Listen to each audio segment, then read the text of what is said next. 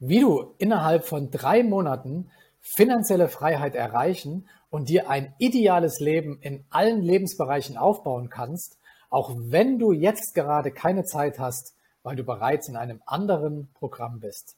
Das erfährst du in diesem Interview. Bevor es losgeht, möchte ich dir dafür danken, dass du dich durch diese Heldenreise inspirieren lässt und mit den Lifehacks, der Motivation, den Ideen und Impulsen deine eigene Heldenreise schreibst. Werde dein eigener Held, nutze diese Heldenkraft, dein eigenes Leben zu verbessern und verbinde dich mit Gleichgesinnten auf www.helden.community. Erstmal herzlich willkommen und vielen lieben Dank, liebe Sibylle, dass du dir die Zeit nimmst und hier Rede und Antwort stehst. Ja, danke gleichfalls. Freut mich sehr. ja, mich freut es auch sehr. Ich würde vorschlagen, ich stelle dich ganz kurz vor und dann starten wir direkt rein. Gerne. Also, Sibylle ist die Reichtumsgärtnerin und eine Investorin. Sie war jahrelang als Betriebswirtin angestellt und hat damals die Vermögen anderer gesteuert und verwaltet.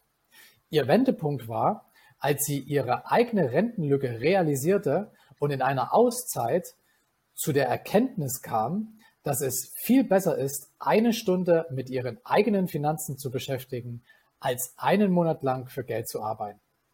Heute hilft sie erfolgsorientierten Genießern über den Weg der eigenen finanziellen Freiheit ihr Idealleben Schritt für Schritt aufzubauen. Privat ist sie Flamenco-Tänzerin und liebt die Natur und das Gärtnern. Habe ich noch irgendwas Wichtiges vergessen, Sibylle? Ja, so sehe ich mich aktuell. Das ist mein Werdegang. Hast du sehr gut zusammengefasst. Vielen Dank. Ja, ich danke dir. Also mich würde direkt mal interessieren, ähm, wie, wie war das denn früher? Also du hast ja scheinbar einen klassischen Weg gemacht äh, über eine Ausbildung und so weiter. Ähm, wie sah denn deine Kindheit aus? Also wie war so die Welt damals für dich? Ja, die Kindheit war für mich faszinierend. Da habe ich schon mit Tanzen angefangen mit vier Jahren. Und gleichzeitig komme ich aus, ähm, um auf die Finanzen, ähm, also bescheidene finanzielle Verhältnisse. Also das war immer alles kalkuliert, würde ich als Betriebswirtin sagen. Und es hat mich schon mhm. immer dann fasziniert, ähm, diese Münzen überhaupt. Wir haben auch sehr viel bei uns Karten gespielt mit Geld. Und während ich da auf dem Schoß bei jemandem saß, habe ich schon immer gestaunt, oh, das bekommt der jetzt, weil der gewonnen hat. Also dieses Spielerische mit Geld, das ist mir schon ziemlich zeitig klar geworden. Und auf der anderen Seite dann auch, äh, wenn ich mit meiner Oma die Rente abholen gegangen bin, das gab es da echt noch in so einem Umschlägen, ne? Und das wurde durch den Schalter geschoben und abgezählt. Und dann hat sie gesagt, oh, mit den paar Pimperlingen wieder einen ganzen Monat auskommen. Und dann diese, diese Enttäuschung, dieses Gesicht, dieses Gefühl, das ist ja so mhm. äh, knapp und, und dieses, ich, ich habe so ein filmisches Gedächtnis, diese Szene, jemand schiebt ihr das zu und sie muss damit auskommen. Also das waren mhm. alles solche mh, hm, Begebenheiten, die ich mich heute noch sehr gut erinnern kann. Und dann natürlich auch diese Faszination, so ein Schein, so ein Papiergeld, ähm, was du damit alles machen kannst. Also der muss dafür da sein, um das Notwendigste zu bezahlen, ja, irgendwas Miete, Strom und so weiter. Und der kann mhm. dafür da sein, äh, dir was Außergewöhnliches zu gönnen. Mhm. Und ähm, ich hatte schon als Kind ja, ähm, so ein Sparbuch. Das war mein erstes Investment sozusagen. Die Großeltern und die Eltern haben da was eingezahlt. Da gab es auch schon Zinsen drauf. Und ich habe auch mhm. Taschengeld bekommen. Das fand ich auch sehr gut von meinen Eltern, dass sie da uns, ähm, also mit meinen Geschwistern, noch den Umgang äh, mit Geld gleich praktisch gelehrt haben.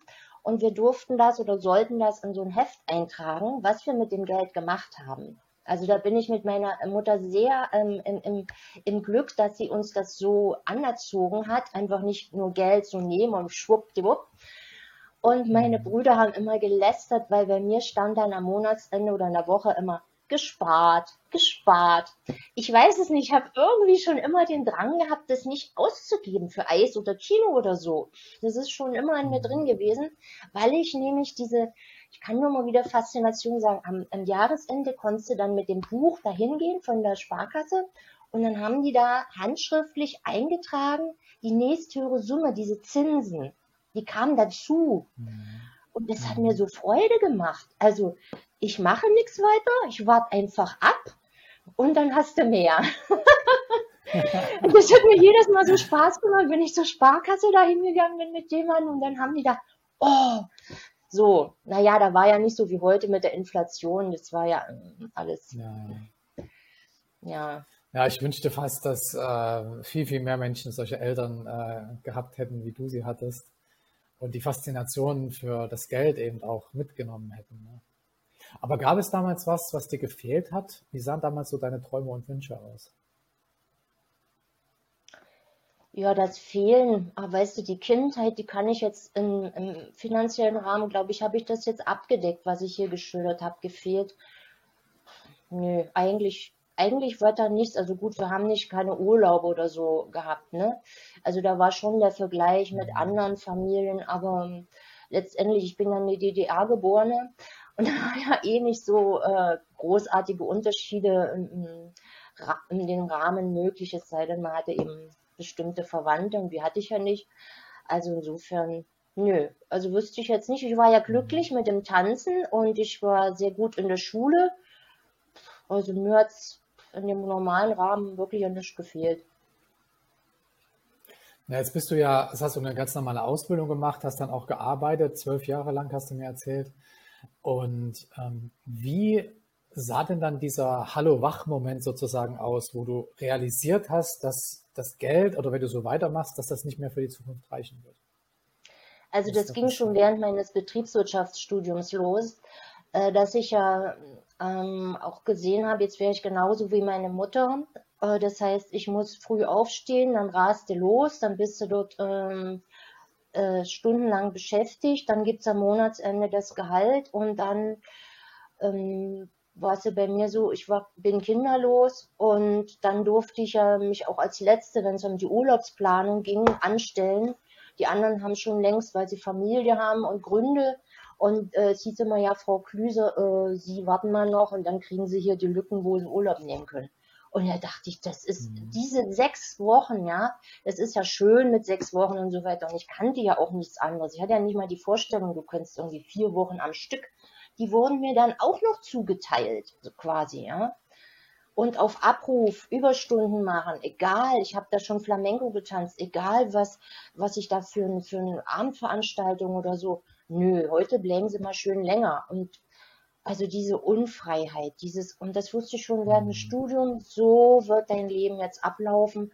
Das hat mich sehr beschäftigt. Und da hatte ich aber, war ja noch DDR, hatte ja noch gar keinen Ausweg. Ne?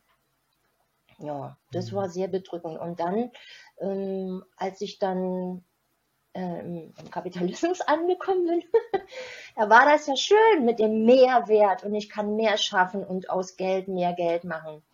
Das war ja wunderbar. Einfach äh, zu sehen, ähm, die, die, die, die Chancen, die man mit Geld äh, haben kann. Was mich jetzt mal interessiert ist, ähm, du hast ja, du bist ja mit finanzieller Bildung aufgewachsen, du hast äh, während des Studiums schon realisiert, äh, dass man sich um Finanzen Gedanken machen muss, bist aber dann erstmal ins Hamsterrad gegangen und hattest dann irgendwann den Moment, wo du gemerkt hast, wenn ich jetzt so weitermache, dann wird meine Rente nicht reichen und dann werde ich nie an das Ziel kommen, was ich eigentlich will oder meine Träume erreichen. Wie hat sich das für dich angefühlt, als du realisiert hast, dass es so ist? Ja, das wusste ich schon ziemlich zeitig. Also ich hatte ja den Lebensplan meiner Mutter vor mir. Das war ja täglich dieses Vorbild. Äh, früh aufstehen, zur Arbeit flitzen, da acht Stunden äh, aktiv sein, dann dort das Beste geben, fleißig sein und dann am Monatsende irgendwie mit dem Gehalt auskommen müssen.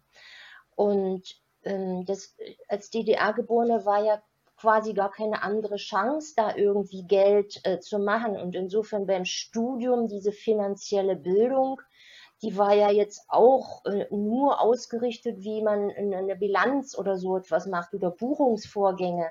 Es war ja niemals ausgerichtet, ja, wie mache ich denn jetzt aus meinem Netto irgendwie mehr?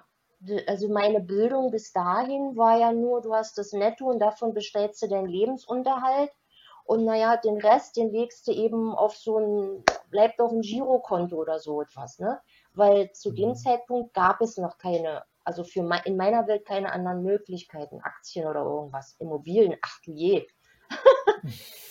Und ähm, mit diesem belastenden Gefühl der, der Unfreiheit, dieser Zwang, ein Leben so zu führen, immer weiter und wenn, und wenn wir dann, ähm, da war es ja noch mit 60, die Frauen in Rente gehen, ähm, mit 60, ja, dann hast du ähm, so wie meine Oma eben so wenig zur Verfügung dass, und, und musst dann zusehen.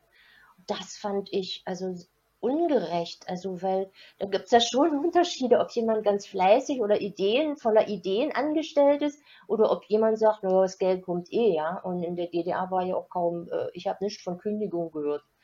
Und da war ja auch je nach Abschluss ähm, das gleiche Gehalt. Also jeder hat das gleiche Gehalt bekommen. Außer in Berlin gab es 50 Mark mehr, so eine Berlin-Zulage. Und da bin ich nach dem Studium gleich dorthin gezogen. Also es war alles in mir. Da hatte ich noch keine Ahnung von Kiyosaki oder wie sie alle heißen. Ne? Das, und da dachte ich, das sind 600 Mark mehr im Jahr. Oh. ja, und da bin ich da hingezogen, ohne jemanden zu kennen, habe alles auf mich genommen, weil ich dachte, ja, dann, dann hast du, wenn du da zehn Jahre bis 6000 Mark mehr, ne? Und das war ja bei so einem mhm. Gehalt da so viel, prozentual viel. Ja, und dann, das war, also dieses bedrückende, unfreie Gefühl, diese, diese, ja, das ist echt frustrierend, so auswegslos irgendwie so. Was hast du denn dann konkret getan? Also was war dann deine konkrete Lösung dafür? Ja, dann kam ja Juhu, der Kapitalismus in mein Leben und die Chancen. Und da habe ich mich dann informiert, wie, wie geht man denn hier nun mit dem ganzen Geld um? Was brauchst du? Also erstmal war in mir diese Erziehung, das muss sicher sein. Ja? Also sichere Ausbildung, Betriebswirtin, sichere Arbeitsstelle und alles versichern erstmal. Also, und da hatte ich auch Berater, ja, die das Beste wollten, nämlich mein Geld. Geld. Und ja, ich das, das kann ich mir heute gar nicht mehr vorstellen, wie vertrauensselig, naiv, ja, und wenn das so ist, du musst die, die und die Versicherung bezahlen und dann hast du erstmal das, ah, dann kann mir weiter nicht passieren.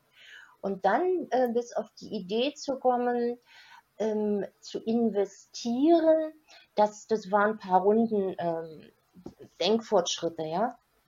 Das war dann spannend gleichzeitig. Ähm, ich habe dann aber immer noch diese, diese, sei mal vorsichtig und nicht so, oh, wo gibt's die meiste Rendite, da bin ich dabei, sondern so, so kleine Schritte, also Tagesgeld, wenn 5% oder 3% oder sowas. Und nicht Aktien oder, ja, und dann ging das halt los mit Immobilien, weil es ja hieß, ein toller Sachwert. Und dann vermehrt sich dann und ja, da habe ich dann mich mit Immobilien beschäftigt. Aber ich habe den großen Fehler gemacht, ähm, wieder auf Berater zu hören, die schon ja viel mehr wussten als ich, denen vertraut. Da war es abgeschlossen, die ganze Finanzierung überhaupt nicht durchblickt. Und diese Unterschrift, die hat mich viel Geld gekostet. Also das ist jetzt ähm, gut ausgegangen am Ende meines Lebens äh, bis jetzt, also die letzten Jahre, äh, habe ich dann noch diese, diese Immobilienhulstände ausnutzen können. Aber die Jahre dazwischen, dieses Abbezahlen der Finanzierung, diese, ach, das war, ja, also da kann ich wirklich nur jedem sagen, sammle eigenes Wissen und warte so lange mit irgendwelchen Unterschriften, bis du das wirklich durchdringst wie, mhm. wie rechnet sich das hoch? Und da kann man sagen, na, ich denke, die ist Betriebswirtin, da wird sie doch sich wo auskennen. Ja, eben nicht. Das kommt im Studium ja nicht vor. Wie machst du denn eine eigene Immobilienplanung? Ja, und die paar Bücher, die ich da gelesen hatte, wie toll das ist, die Vorteile. Ja, aber das Konkrete, wie konkret läuft es ab? Es gibt da so viel zu wissen. Und deshalb kann ich halt jedem nur empfehlen, sich begleiten zu lassen von, von jemandem, der sich da wirklich als Experte auskennt in jedem Bereich. Damit man mhm. nicht die ganzen Dinger nochmal wiederholt. Ja, und äh, okay, jetzt hast du deine Erfahrung gemacht beim Thema Investieren und, und bist du dann in deinem Beruf geblieben oder was hast du dann gemacht? Nein, das wurde äh, so schlimm, weil ich wollte ja gerne eine höhere Position haben. Das war mir nicht, ja, war nicht äh, erwünscht, hat sich nicht äh, dort gefügt. Und ich hatte als Hobby den Flamenco-Tanz und das hat mir so viel Energie und ich war ja auch eine ganz andere Persönlichkeit, also so schüchtern, so ruhig, eben so wie so ein, wie so ein Buch, entschuldigt, liebe Buchhalter, aber eher so introvertiert, ne? Und, und nicht, wie ich jetzt halt wirke. Und das hat diese, dieses Rasante, dieses Stampfen, ja, diese Energie, das hat schon mit mir, mit meiner Persönlichkeit, mit äh, das hervorgeholt, was natürlich auch in jedem steckt. Und dadurch kam dieser Kontrast äh, tagsüber so, so die, die Ruhe, äh, den Chefs untergeordnete Persönlichkeit und abends dann beim Training äh, im Flamenco solistisch, alleine, also die, die ganze und das hat so eine, so, eine, so eine Spannung in mir ergeben, was alles möglich ist und was ich aber die meiste Lebenszeit nicht aus, ja, ausleben kann, was ich auch bin. Ja, und das kam dann über eine Krankheit zu einem richtigen Bruch und, den habe ich dann mich entschieden, ich finde mal heraus, was ich noch beruflich machen kann, außer diese, was ich von den Eltern sozusagen übernommen habe, sei mal eine, einen sicheren Beruf. Und äh, in einer Jahrescoaching-Ausbildung habe ich dann herausgefunden, dass ich selbst Coach bin. Also diese ganzen schönen Fähigkeiten und das habe ich auch schon immer gemacht. Also als Kind in der Schule anderen Nachhilfe gegeben, also freiwillig, ne? mich um die gekümmert oder es zeigte sich überall meine, meine fürsorgliche, unterstützende Naturell. Ja, und das, sich einfühlen können andere Menschen. Also das war auch als Angestellte ganz wesentlich, dieses Vertrauen, was mir andere entgegengebracht haben. Ja, und das war faszinierend, da plötzlich neue Möglichkeiten und ich habe dann gekündigt, ohne was mhm. Neues zu haben. Das war total mutig, weil mein ganzes Umfeld, die haben gesagt, ja, jetzt ist doch Rezession und du hast jetzt so eine gute Stelle und du bist das schon und du hast doch das beste Einkommen jetzt rausgeholt und ja, da dachte ich, das ist da ist es aber das Geld nicht das Wichtigste, sondern dieses Lebensgefühl. Und das gab sehr viel äh, Transformation, würden Leute mal sagen, ja, Veränderung, dass ich gesagt habe, ich gehe jetzt was ganz anderes und da ich jetzt noch nicht wusste, wie, wie Coaching geht, wie ich das umsetzen soll als Selbstständige, habe ich erstmal tatsächlich mit meinem Flamenco begonnen, weil da war ich ähm, bin ich sehr gut und hatte da diese Leidenschaft und auch bei der Akquise. Und aus dieser Art in die Selbstständigkeit mit diesem bezaubernden äh, Hobby hineinzukommen, hat sich das dann auch parallel für das Coaching immer besser entwickelt. Ja. Mhm. Und dann war ich äh, auf einmal selbstständig. wie hat sich das denn äh, für dich angefühlt? Also wie hast du selbst so die ersten Schritte wahrgenommen? Und was fiel dir besonders schwer? Und gab es vielleicht Menschen, die dich dann unterstützt haben in der Zeit? Ja, also die Unterstützung, das kann ich jedem nur sagen, das ist das A und O.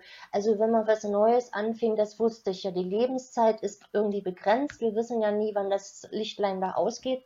Und da habe ich wirklich nicht am Geld gespart, ähm, statt nur Bücher. Bücher sind wunderbar und Hörbücher und Parallelseminare aber fundierte Ausbildungen zu nutzen. Also ich war immer in Begleitung, habe mir immer Coaches äh, ähm, zur Seite gehabt, die mir eben alles beigebracht haben, sei es Verkaufen, ne, äh, Präsentationen, also Sprechen vor Gruppen, das, das, das habe ich ja alles gar nicht gekonnt. Also ja, ich war ja immer noch diese Schüchterne, die Flamenco tanzt, auf der Bühne plötzlich in eine andere, das ist ja so ein heiliger Ort, ne, da war ich zu Hause, also da habe ich mich gezeigt und, ja. und danach, das bestätigen ja viele Künstler, sind wir halt wieder eher so, so introvertiert.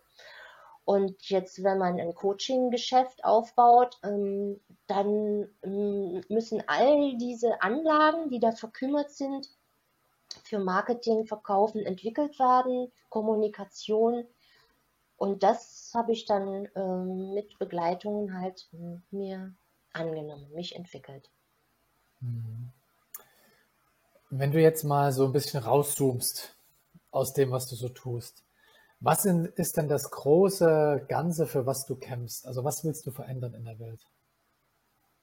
Lieber Marco, ich kämpfe nicht mehr. also ich bin dafür da. Ähm, das ist auch meine, meine Hauptklientel. Das sind die erfolgsorientierten Genießer. Und ich äh, glaube, dass äh, so wie wir unsere innere Haltung haben, dass wir überwiegend davon äh, im Leben die, die Rückkopplung bekommen. Ja, also insofern bin, äh, bin ich dabei, diese Menschen so äh, zu fördern, dass sie genau wie, wie ich, aber in einem kürzeren Zeitraum ähm, ja aufwachen und ihre Finanzen selbst in die Hand nehmen. Also diese ganzen, mhm. ich lasse mich beraten, in sich, also verinnerlichen, ich kann das selbst und zwar besser.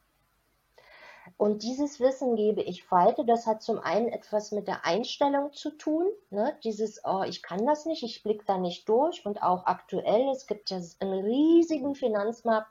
Jeder sagt dir, hier wirst du schnell reich und hier ist das Beste.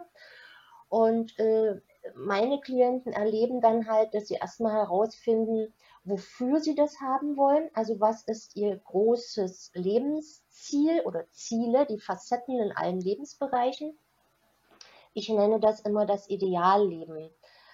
Ähm, und wenn Ihnen das klar ist, haben Sie die dauerhafte Motivation, auch wenn es vielleicht mal mit den Finanzen verwirrend ist. Ähm, also ich bin ja dafür da, um die Klarheit auch zu schaffen.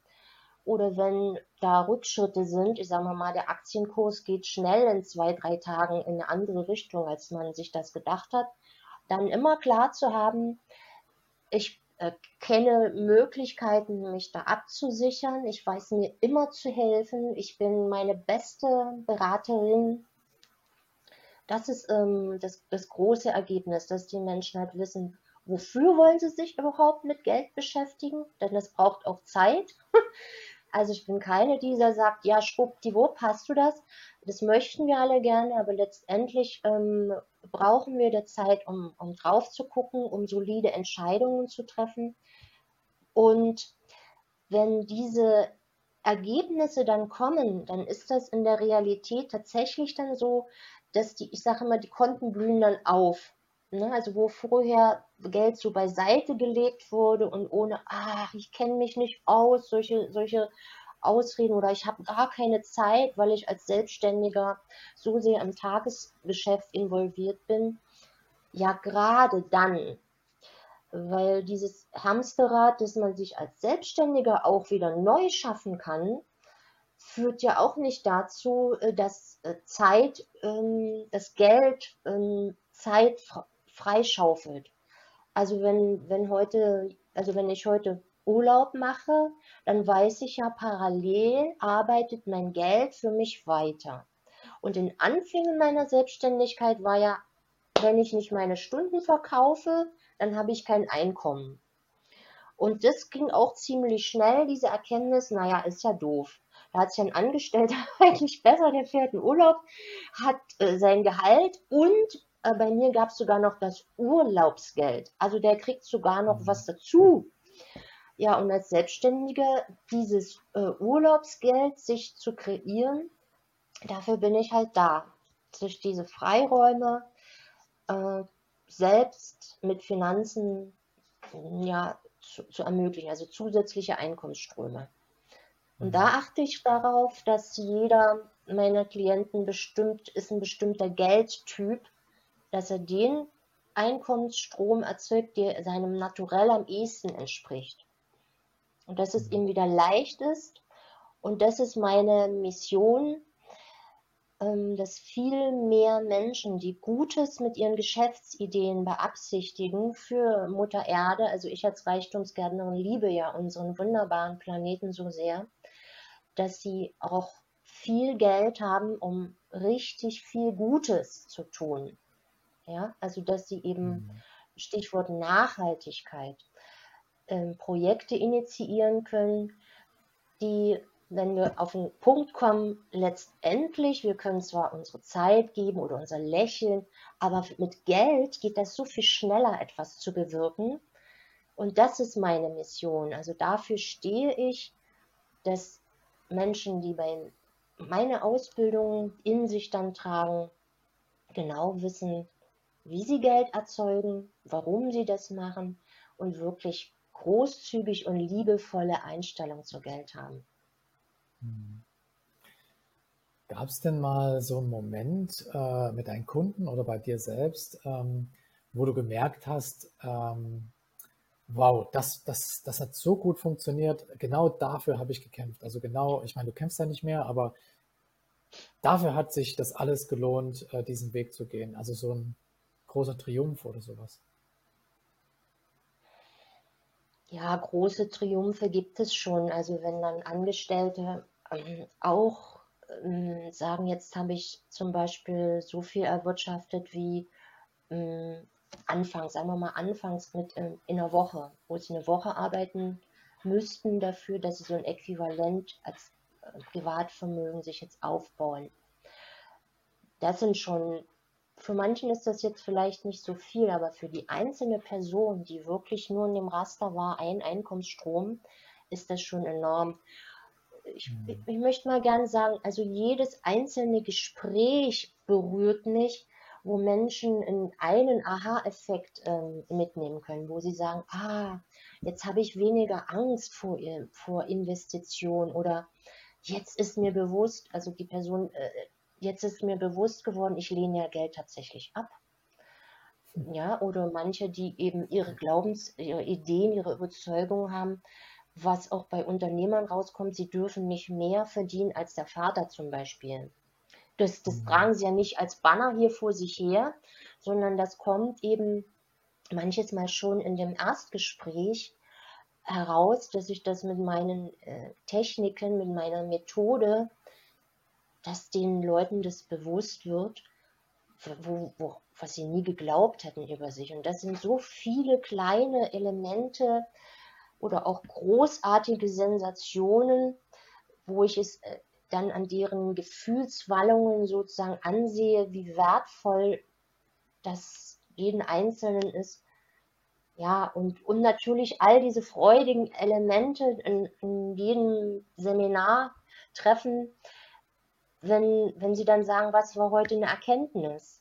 Ja, also all das, dass sie mehr Geld machen können, also dass sie bereit sind, so großartig, ich sage immer von dem Finanzbonsai, ja, also das Bonsai, das ist ja nun mal eine Pflanze und diese Pflanze hat von der Natur her die Lust, wir wissen es, wenn die in irgendeiner Mauerritze oder so zwischen Asphalt, die geben alles, dass sie überleben können. Ja, die recken sich, die suchen ihre Nährstoffe. Und wir Menschen sind wie so ein Finanzbonsai von außen durch die Erziehung, ich sage jetzt auch durch die Gesellschaft darauf getrimmt, also die, der Bonsai wird ja so getrimmt, ne, geschnitten, klein zu bleiben. Mhm. Das verdienst du nicht, was brauchst du nicht, willst du was Besseres sein? Ich weiß ja nicht, was ihr alle so gehört habt, aber bei meinem Umfeld, na jetzt hebt sie ab. Also diese ganzen Äußerungen, einfach, äh, wenn man sich sagt, ich möchte ein besseres Leben führen. Und ähm, je mehr das Selbstvertrauen und der Selbstwert wächst, ähm, dann ändert sich auch das, das Umfeld. Und dann werden meine Klienten eben von diesem Finanzbonsai, der auch von innen dann plötzlich glaubt, naja, das muss jetzt reichen, so ist halt das Leben und ich kann eben nicht anders und die anderen machen da auch. Dass der sich dann öffnet und aufblüht und so ein Prachtexemplar wird. Ja? Also ich sage es immer mal plastisch als Bild für, fürs Unterbewusstsein wie so ein dicker Kürbis. Ja? Das mhm. ist ein so ein kleines Samenkorn, ja, wenn man das dann die Erde packt und die können dann da hunderte von Kilo äh, groß werden. Und da sagt er sich auch nicht in der, ah, naja, zehn Kilo reicht eigentlich. Jetzt bin ich ja schon dick genug. Und mhm. ich mache absichtlich diese Bildsprache. Ich kann natürlich auch über Rendite oder sowas sprechen damit sich das so einprägt, dass man eben nicht klein bleiben braucht, sondern sich von innen in den kleinen Samenkorn ist halt schon die Entscheidung, das wird ein Riesenkürbis. Mhm. Und das auszudehnen, das ist die größte Freude für mich, ja. Wenn ich das bei Menschen dann halt sehe, wie sie sich ein Prachtexemplar entwickeln. Jetzt würde ich ganz gern nochmal auf diesen ersten Satz zurückkommen. Also wenn jetzt hier jemand zuschaut, der sich noch nie mit dem Thema Finanzen beschäftigt hat oder vielleicht jetzt gerade losstarten will damit, Hast du so zwei, drei Tipps, äh, wie man vielleicht so die ersten Schritte gehen kann, um eben sein ideales Leben zu erreichen? Also der erste Schritt ist das Warum. Weil wenn es Lebenszeit in Anspruch nimmt, also das, um sich mit Finanzen zu beschäftigen, dann ist dieses, dieser hinzu, weshalb will ich das überhaupt machen, für mich, da muss so eine Klarheit hin. Also was genau möchte ich denn mit dem Geld bewirken? Ja, sind das Dinge, sind das Erlebnisse, ist das ein anderer, um äh, ein anderer Lebensstil, was genau, ja, in welchem Bereich? Möchte ich mir damit ähm, eine bessere Gesundheit ermöglichen, ja, bessere Lebensmittel, länger ausschlafen. Also für mich war dieses Ausschlafen so ein motivierender äh, Grund, ja, dass man eben nicht 6.03 Uhr in der S-Bahn stehen muss, so etwas, sondern sagen kann, der Tag gehört mir. Das ist das Erste, das Warum. Und das Zweite dann, sich wirklich mit Zahlen, Daten, Fakten einen Überblick zu schaffen. Wie ist meine aktuelle Ist-Situation? Und nicht sagen, ach nee, es geht schon und es reicht doch oder so, sondern genau sich mal aufzuschreiben. Einnahmenströme, Ausgaben. Gibt es da eventuell Schulden? Dann, wenn ich Ersparnisse habe, wie ist das Vermögen strukturiert? wie viel Rendite macht es denn? Wie arbeitet es denn schon mit für mich? Wo liegt es denn? Welche, ähm, also dieser Ist-Zustand, dass man einen mhm. Überblick hat. Also wenn man sich ins Auto setzt und das Navigation, muss man auch erstmal der Start, den Start kennen. Und das Warum hat man schon und jetzt den, das Wie, das ist dann die Phase 3. Und parallel darf alles sich noch also ich sage mal, eine reiche Persönlichkeit wird auch reicher werden als jemand, der dieser Finanzbonsai bleibt und nur in Außen nach Anlagestrategien sucht, der also durch mhm. Trends oder Tipps nachrennt, ja. Wenn, wenn der Mensch, das ist mein, mein größtes, was ich mitgeben möchte, innen diese ganzen Überzeugungen der Vergangenheit mitträgt, dann nützt die beste Rendite Aussicht nichts, weil derjenige dann, sagen wir mal Beispiel Börse, dann doch wieder zu Höchstkursen einsteigt und wenn es dann runtergeht, aus Angst wieder aussteigt. Also genau die, die Fehler macht, weil die Motivation ist, ah, im Außen wird gesagt, das ist jetzt toll, ich bin dabei. Und jetzt kommt die Angst, es stürzt ab, oh, jetzt gehe ich raus. Das ist diese, diese innere Persönlichkeit. Und da ist meine, meine Meinung dazu, das Innen ist wie bei dem Samenkorn 80 Prozent und diese Strategien, das Äußere, ja, das, also selbst wenn man da eine geringere Dieteerwartung hat, aber das richtig macht mit der Einstellung eines reichen Menschen, also dann gelingt dieser Vermögensaufbau viel schneller.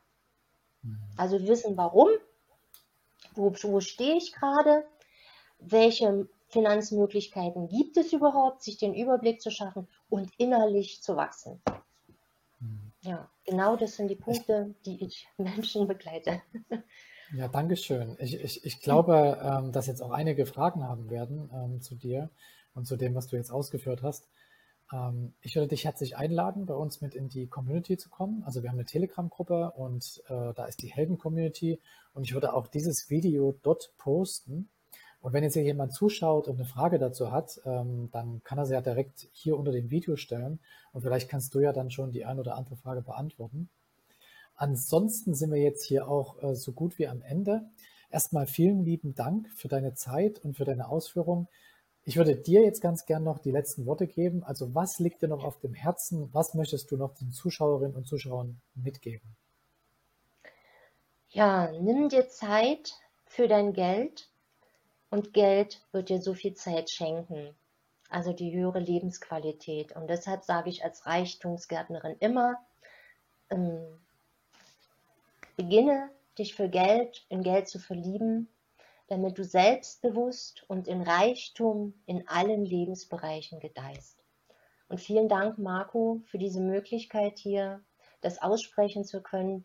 Möge es ganz vielen von Nutzen sein, dass deine Community ähm, großen Mehrwert davon hat und ich bin sehr dankbar, dass wir uns hier gemeinsam die Zeit für alle genommen haben. Ich danke dir vielmals und wünsche dir alles, alles Gute, viel Erfolg für die Zukunft und ja, bis bald mal wieder hoffentlich. Bis bald mal wieder. Ciao. Ciao. Wenn dich das Interview genauso wie mich inspiriert hat, dann teile es mit deinen Freunden, weil jeder Held seine Adventures braucht.